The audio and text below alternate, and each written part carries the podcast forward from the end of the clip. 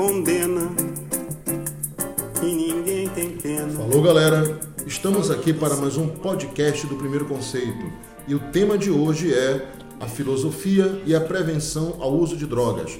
E, como de costume, quem conversará comigo será o professor Nelson Adrian, de Sociologia. Falou, professor Nelson, tudo bem? Tudo bom, professor Jeff? Tudo beleza? Bom, gente, vamos falar aqui um pouco sobre é, algumas questões ligadas ao consumo de entorpecentes, a, a esse mundo moderno e essa proliferação do consumo de drogas que é cada vez maior, né? E que tem algumas consequências, mas também tem, numa análise sociológica, numa análise filosófica, uma origem. Então a gente vai falar um pouco sobre isso, né? Sobre esse grande problema, desse esse grande mal que existe hoje na sociedade, tá bom? Professor Nelson, para nós começarmos a nossa conversa, que tal o senhor fazer uma abordagem sobre esse grande problema que é um problema social e também é um problema de saúde pública, que é a questão hoje do consumo da droga, certo? Isso envolve várias situações, como por exemplo, alimenta também um tráfico, alimenta o crime organizado. Como é que o senhor, como sociólogo, poderia fazer para nós uma abordagem, digamos assim, introdutória a respeito deste assunto? Bom, a primeira coisa que tem que entender assim, é que o consumo de drogas, ela, ele existe desde muito tempo. Quer dizer, a, a não é uma coisa da modernidade em si. Desde que mundo é mundo, de alguma maneira, as pessoas elas usavam algum tipo de alucinógeno, algum tipo de substância, ou por uma questão religiosa, ou para tratar algum, algum tipo de, de, de, problema ligado a, um, a dor. Quer dizer, as pessoas sempre usaram algum, algum recurso nesse sentido. O, o problema é que isso está se tornando muito intenso, essa, esse consumo ele na sociedade moderna é cada vez mais significativo, é mais forte, é o que o Durkheim chamava de modelo anômico, né? Quer dizer, você tem um modelo de sociedade com um padrão de vida e que exige das pessoas um consumo exagerado e esse padrão de, de vida leva também a esse tipo de situação. Então a gente tem que entender o seguinte: as drogas elas sempre foram é, consumidas, tá? Só que nós vivemos hoje num modelo, é, é, a gente pode chamar assim moderno, anômico, onde o consumo de drogas está exagerado, principalmente entre os jovens. Quer dizer, a, o grande, a questão aqui não é as drogas em si, mas um padrão de vida que leva a esse consumo exacerbado. Nós, nós podemos dizer então que as cobranças que existem hoje em nossa sociedade sobre os jovens, a questão de que você tem que vencer na vida, você tem que passar no vestibular, você tem que se tornar, digamos assim, um, um vencedor, um modelo, um exemplo de cidadão, você tem que é, alcançar um determinado nível de padrão de consumo, você tem que ter um, um, determinado padrão de vida, você tem que mostrar isso para as pessoas nas redes sociais. Podemos dizer que isso tem contribuído para essa questão desse avanço do, do, consumo de drogas em nossa sociedade?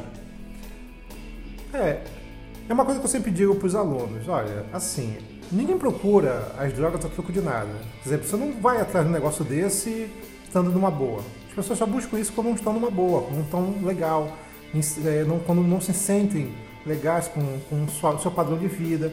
E aí, nesse sentido, o que você falou, Jeff, é tudo, porque mostra que um padrão de vida exacerbado, individualista, consumista, aonde a ideia de que você tem que ser o melhor em tudo, isso é cada vez mais significativo. Em algumas sociedades, isso pode ser, isso pode ser transformado em suicídios, como é muito comum no Japão, como é muito comum na Coreia do, do como na Coreia do Sul, mas isso é muito forte, por exemplo, nos Estados Unidos, onde você tem uma, uma a sociedade com o maior número de pessoas, o maior consumidor de drogas do mundo, boa parte dela de, de jovens. Quer dizer, o que, que nós estamos verificando aí?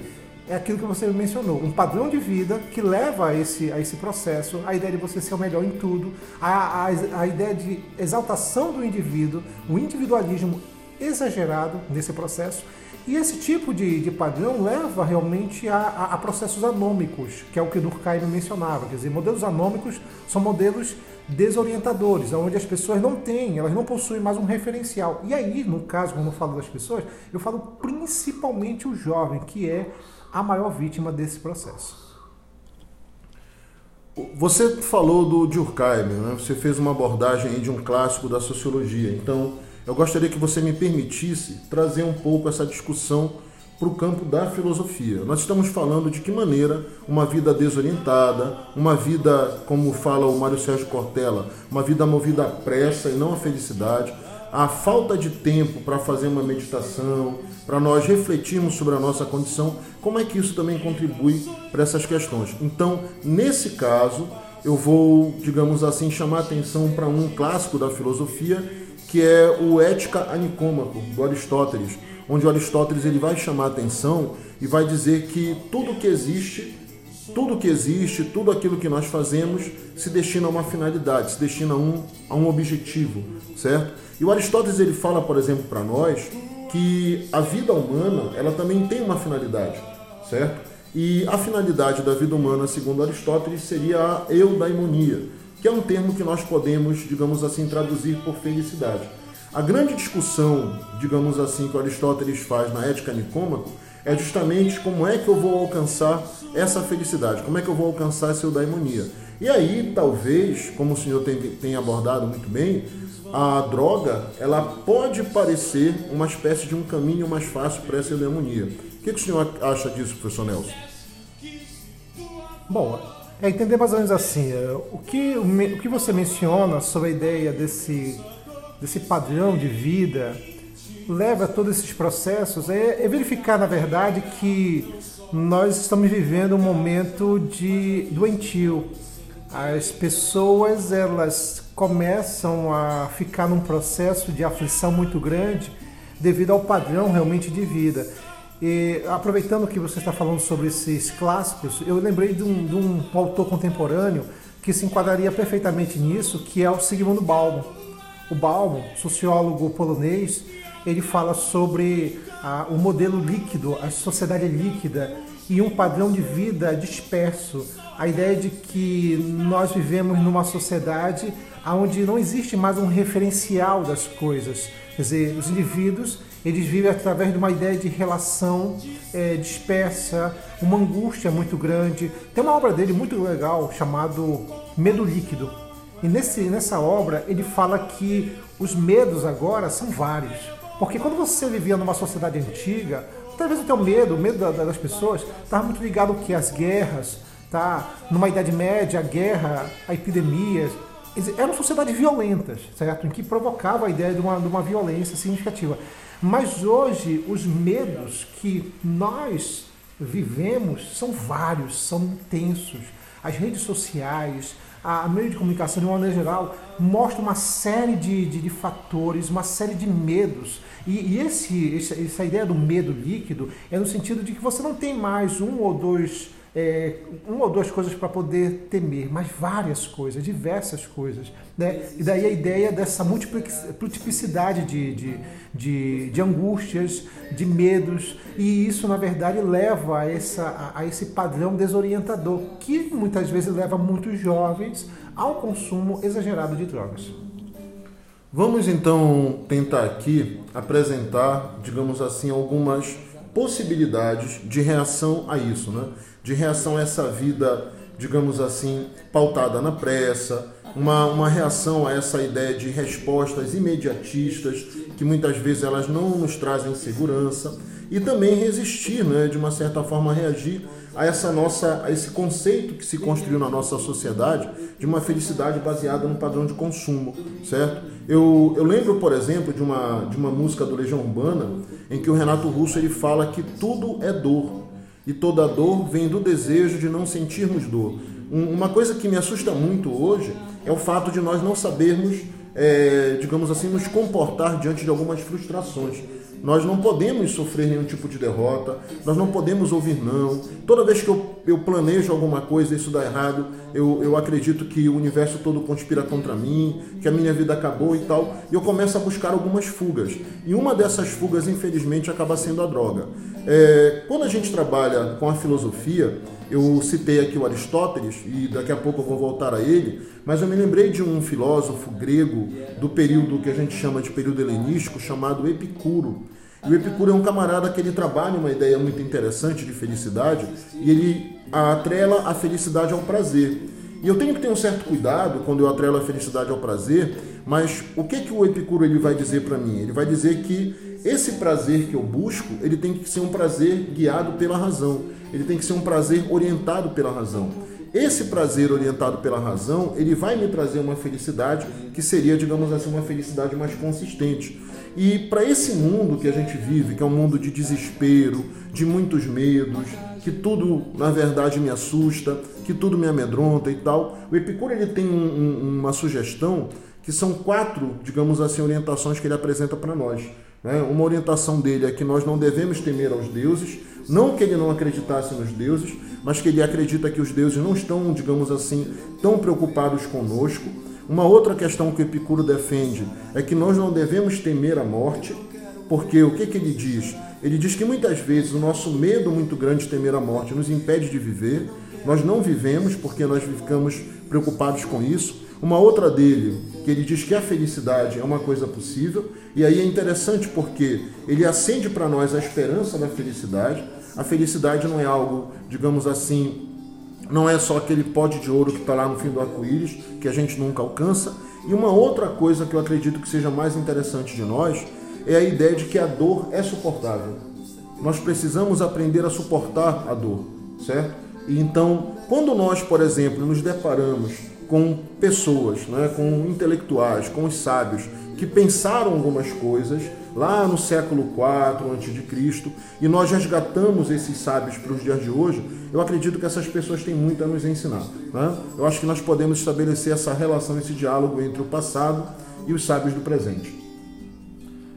É, professor. É, por exemplo, esse padrão de vida que nós vivemos, que nós estamos atuando hoje, sabe, que o próprio Sigmund Bauman fala, ele destaca sobre não o epicurismo, né? Que como você já disse aí, existe, existe uma ideia aí de uma racionalidade, mas há, há uma espécie de incentivo ao viver o agora, o momento, sabe? A ideia de que se você não viver o presente, sabe? Você é uma pessoa incompetente. É, por exemplo, é, o próprio Bauman fala que é, tem um livro dele chamado é, Vida a Crédito, em que ele diz que nós, nós fazemos parte de uma geração que é a, talvez a geração mais endividada do, do, de todos os tempos. Nós estamos devidamente é, é, num estado de, de consumo exagerado, exacerbado, esse consumo agora, no instante, e aí ele fala do cartão de crédito como o elemento que te dá essa possibilidade do prazer, te dá essa possibilidade de viver o agora, o momento. Por que eu estou falando isso? Porque a, a, questão da felicidade também de hoje que se diz é que você tem que viver esse momento agora. Quer dizer, se você não for uma pessoa feliz, você é uma pessoa incompetente penso que é, deve ser uma coisa muito triste, é muito estranha para alguém que está passando por uma situação difícil, está passando por um estado de depressão, abrir a sua rede social e só ver pessoas sorridentes. Porque o que é que você tem? Você tem ali uma ideia absolutamente ilusória, porque você abre o Instagram, você só vê pessoas sorrindo, felizes, alegres, maravilhosas, quer dizer, como se tudo aquilo, como se nós vivêssemos no conto de fada, porque é aquilo. E nós sabemos que aquelas pessoas não estão todas felizes, mas eu vejo aquilo e penso, poxa, eu sou incompetente, eu sou uma incompetente, porque eu não tenho a felicidade plena. E, a, e, a, e não conseguir essa felicidade plena é você de repente ir para meios para recursos os mais variados, né? como por exemplo o caso da, do, da, de exacerbar tua depressão ou tu buscar nas drogas uma maneira de você é, amenizar isso, quer dizer, entender na verdade que as drogas elas te possibilitam justamente isso, esse estado de prazer, o que não significa necessariamente felicidade. Então é muito complicado hoje em dia você viver numa sociedade de imagens, onde são imagens lindas e maravilhosas, como dizia Guy Debord, na sua famosa obra, quer dizer, a sociedade do espetáculo. Se tu abrir as redes sociais, é um verdadeiro espetáculo. Todas as pessoas são lindas, maravilhosas, estão contentes. É incrível o que nós vivemos hoje. Quando, quando você fala isso, professor, professor Nelson, eu, eu lembro de uma coisa que se discute muito né, dentro da, da nossa área das ciências humanas, que é o fato de que você não pode mais ser triste, né? Nós estamos medicamentando a tristeza. Então, vamos supor, a mãe de uma pessoa morreu, ela fica triste, e poxa, está deprimido. É normal ficar triste quando alguém que a gente gosta morre, quando alguém que a gente gosta parte. Aí você vai lá, procura um médico, ele vai passar um remédio para você. E aí entra numa outra discussão também, porque nós falamos muitas vezes das drogas e falamos das drogas ilícitas. E nós não falamos das drogas lícitas, certo? Que muitas vezes elas chegam para nós com receitas, né, com uma legitimidade, com um discurso da legitimidade e que acaba me tornando tão prisioneiro quanto, sei lá, uma cocaína, uma heroína ou até um crack certo? E aí é, é interessante perceber que algumas pessoas, para poderem cumprir determinados horários de trabalho, para cumprir determinado, é, é, determinada, digamos assim, é, expectativa de produtividade, ela acaba se envolvendo nessa onda, certo? Uma outra coisa que é interessante para nós, que nós precisamos discutir, é a ideia de uma felicidade falsa, de uma felicidade ilusória, que isso na verdade nos atrapalha. Então, por exemplo, Acreditar que eu vou ser feliz acumulando determinados bens materiais. Acreditar que eu vou ser feliz com determinadas honrarias públicas.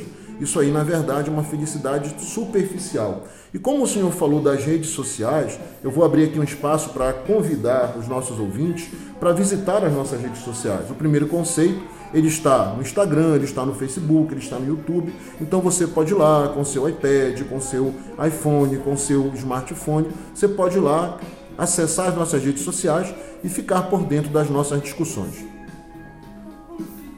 E também não esquecendo também, professor Jeffrey, da, do nosso Manual de Ciências Humanas, que agora no mês de junho vai ser lançado o número 2, né? E aí é um material muito bom para te auxiliar, principalmente nessa tarefa árdua que é a redação. Essa é, é um auxílio de, dos autores das ciências humanas, como trabalhar esses autores nas ciências, nas ciências humanas, por exemplo, na, em temas ligados à redação. Bom, agora só para poder, na verdade, de, eh, encerrar aqui minha participação, o que você falou sobre essa questão da felicidade, né? Eh, me lembrou aquele período, período muito da geração dos nossos pais, uma, uma geração da década de 60, em que ele teve um momento muito bom, legal, que foi a ascensão dos movimentos sociais, movimento, movimento feminista, movimento gay, o movimento hippie, movimento negro, que foram movimentos, na verdade, que, que faziam uma, uma contestação a toda uma opressão que existia numa sociedade patriarcal, conservadora, autoritária. Isso foi algo maravilhoso. Mas eu diria que teve um lado ruim no meio de tudo isso. É porque se criou aquela ideia de que a liberdade seria um sinal de felicidade. Quer dizer, houve uma, uma propaganda excessiva assim de que, olha, a, a, você ser uma pessoa totalmente livre, isso é um sinal de você buscar a felicidade plena.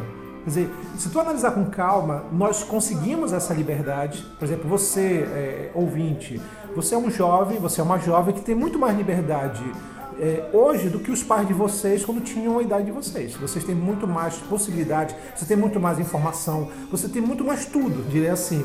Mas nem por isso isso faz de você uma pessoa extremamente feliz. Quer dizer, se criou aquela ideia de que, olha, se eu tenho liberdade, eu tenho automaticamente felicidade. Não.